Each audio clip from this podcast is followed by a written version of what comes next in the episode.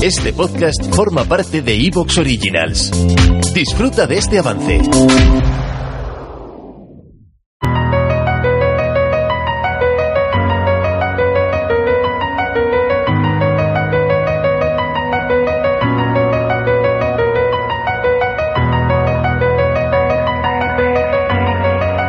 Marte es un lugar que desde hace décadas ha capturado nuestra imaginación por todo lo que ofrece. Es un lugar que es muy extraño en cuanto a que es un planeta que tendría que haber tenido la oportunidad de desarrollar vida y que sin embargo terminó siguiendo un camino muy diferente al de la Tierra, perdió su atmósfera casi por completo, puede que tuviese vida en el pasado, pero no se sabe realmente, y además es a donde queremos llegar con misiones tripuladas a partir de la década de 2030, ese es el gran objetivo. Y esto ha hecho que siempre haya estado presente en la eh, sociedad, en el conjunto de la sociedad. Y por eso nos sorprende que el 18 de febrero se haya convertido ya en una fecha histórica para la NASA, el 18 de febrero de 2021 en este caso, por ser el momento en el que el rover Perseverance logró aterrizar en la superficie de Marte. Y es una fecha que ya es histórica porque Perseverance, lógicamente, es un paso adelante en cuanto a la tecnología que incorporan los rovers que se han enviado a Marte, también porque lleva a, a bordo ese Ingenuity, ese helicóptero o dron que va a intentar volar en la atmósfera de Marte y que va a intentar demostrar que es posible. Y también por supuesto esa misión de recogida de muestras de la que dependía el éxito de Perseverance que tendrá lugar seguramente en 2026 y que lo que va a hacer es preparar una muestra que será recogida por esa misión y traída de vuelta a la Tierra para poder analizar cómo es Marte con las ventajas de los laboratorios en nuestro planeta.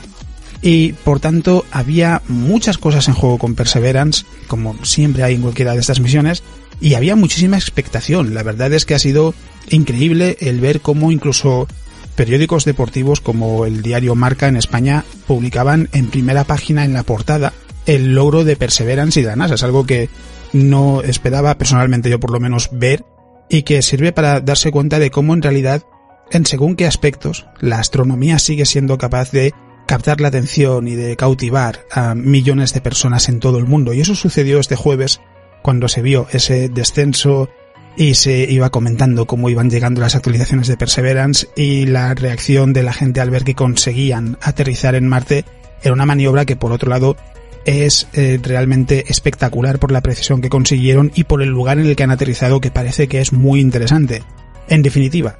que hay muchas cosas que contar de Perseverance, tanto por lo que se ha conseguido como por lo que plantea para el futuro, y vamos a hacer precisamente eso en este programa. Vamos a hablar de lo que consiguió Perseverance y de qué es, o al menos algunas de las cosas que nos esperan en los próximos años respecto a la exploración de Marte. Soy Alex Beiro, divulgador científico, y esto es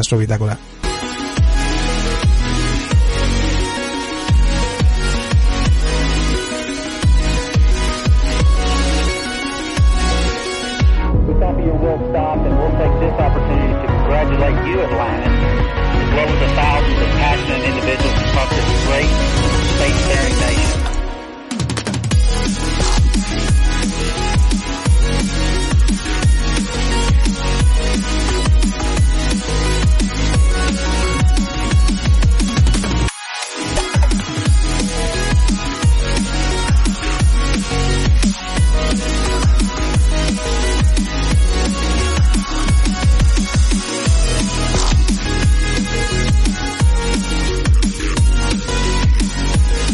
Y como siempre vamos a empezar repasando primero las noticias más interesantes de las últimas dos semanas, porque aunque es verdad que ahora todo está centrado en Perseverance y parece que es lo único que ha sucedido, ha habido también más estudios y noticias que han sido muy interesantes. Una de ellas, por ejemplo, que es verdad que parece que ha pasado un tanto desapercibida, dice que Alpha Centauri A, una de las estrellas del sistema de Alpha Centauri, el más cercano al sistema solar a algo más de cuatro años luz,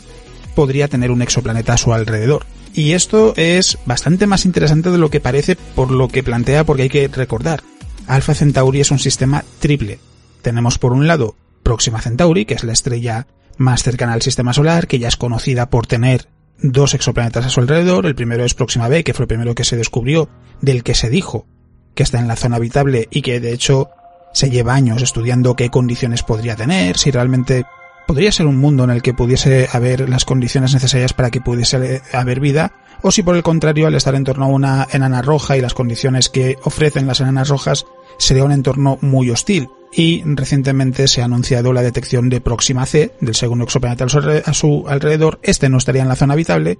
pero quedaba la cuestión de Alpha Centauri, de las dos estrellas Alpha Centauri A y B en torno a las que orbita Próxima Centauri. Y lo interesante en este caso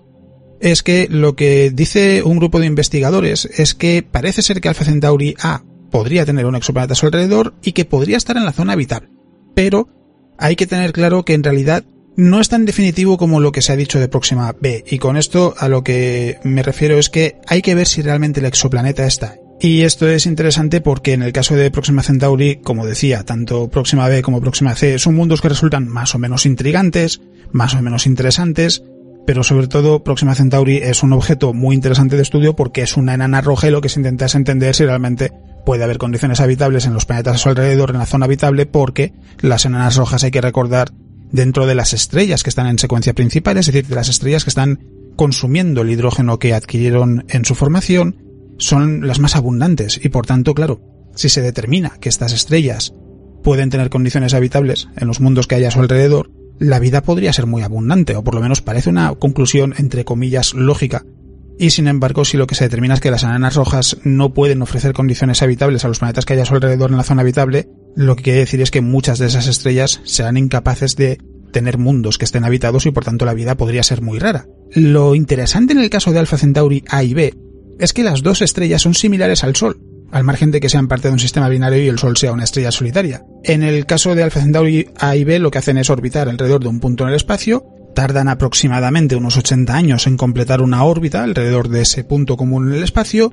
y lo que han explicado los investigadores es que han llevado a cabo diferentes observaciones en el proyecto Near Earth in the Alpha Cent Region, que es algo así como tierras cercanas en la región de Alphacen. Alphacen es una abreviatura de Alpha Centauri. El proyecto se llama NEAR por las mm, siglas en inglés que es un proyecto de 3 millones de dólares que ha sido liderado por el Observatorio Austral Europeo y por Breakthrough Watch, que es parte de Breakthrough Initiatives, de la que forman también parte Breakthrough Listen,